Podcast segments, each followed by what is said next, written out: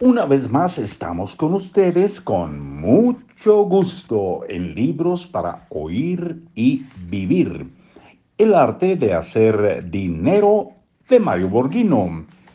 La riqueza no es tan evidente.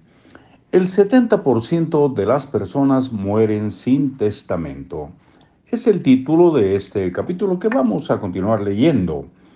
La gente que piensa como rico entiende que es más importante ser económicamente independiente que estar mostrando siempre su fortuna para ser aceptado o reconocido y jamás eh, pondría en juego su seguridad financiera en favor de su imagen pública.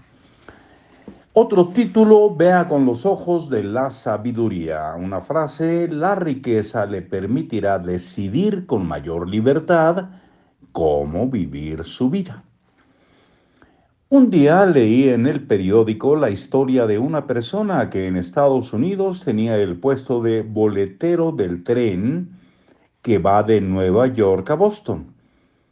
El reportaje agregaba un pequeño detalle el boletero era el dueño de la compañía de ferrocarril. Hizo su dinero en Texas prácticamente de la nada y con los años pudo acumular para comprar dicha compañía y otras. De acuerdo con el mundo de los niveles sociales, se diría que este señor es pobre por el trabajo que desempeña o por el salario que percibe. El salario lo gana de verdad según la historia. Es decir, entre paréntesis pone esta frase. La repetimos, el salario lo gana de verdad según la historia.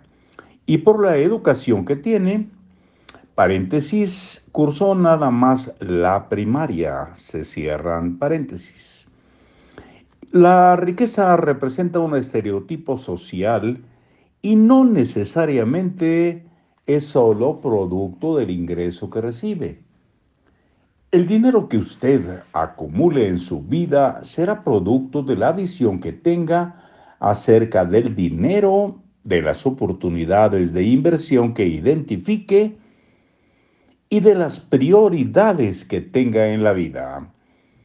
Las personas ricas ven lo que los demás no ven y están alertas a lo que sucede en el medio. Observan constantemente qué decisión deja dinero y cuál no.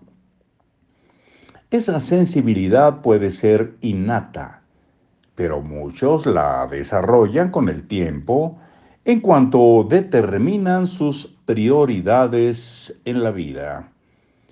Si el dinero no es importante para usted, tampoco tendrá la sensibilidad para identificar las oportunidades que la vida le presente.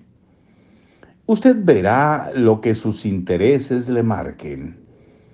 Algunas investigaciones sobre el funcionamiento del cerebro humano han descubierto que el modelo mental que tenemos acerca de los acontecimientos que vemos es un juicio que surge de la representación que nuestra mente hace del mundo exterior y sus oportunidades. Cuando hacemos un juicio de cierto evento, lo que vemos no es lo que vemos. Lo que vemos es lo que pensamos que vemos. Apenas vemos una oportunidad, eh, nuestra mente le da un significado basado en experiencias anteriores que tenemos registradas en nuestra mente.